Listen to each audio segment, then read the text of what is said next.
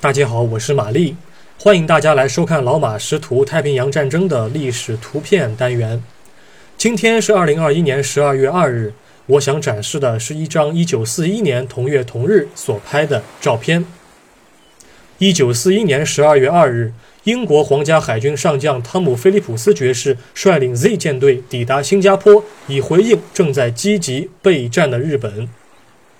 Z 舰队是英国皇家海军临时组建的舰队，旗舰为乔治五世级战列舰威尔士亲王号。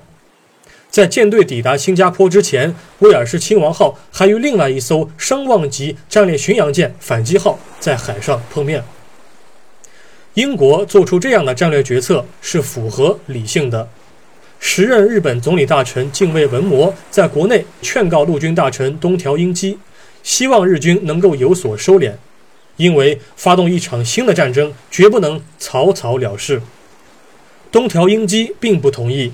他认为现在撤军是对已经战死的日本军人的背叛，主张与西方国家展开正面冲突。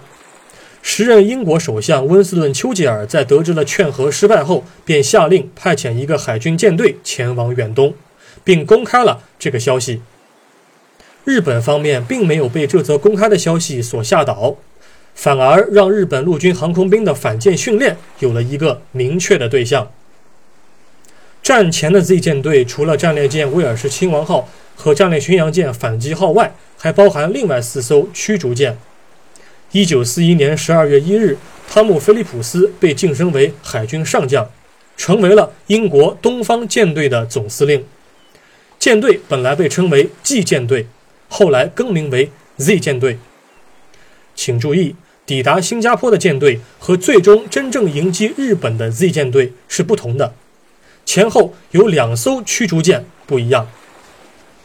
照片的正中央就是海军上将汤姆·菲利普斯，左边这一位是海军少将亚瑟·帕利瑟尔，是英国东方舰队的总参谋，菲利普斯是他的上级。二人合照的位置是在新加坡海军基地的码头边上，可以看到他们后面有本地民众正在围观。旁边地面上摆放着水管，天气应该是阴天。太平洋战争爆发时，菲利普斯上将五十三岁，帕利瑟尔少将五十一岁。谁能料到，在一周之后，这两人的命运会产生如此大的变化呢？本照现在收录于英国帝国战争博物馆中，官方编号为 FE 四八七。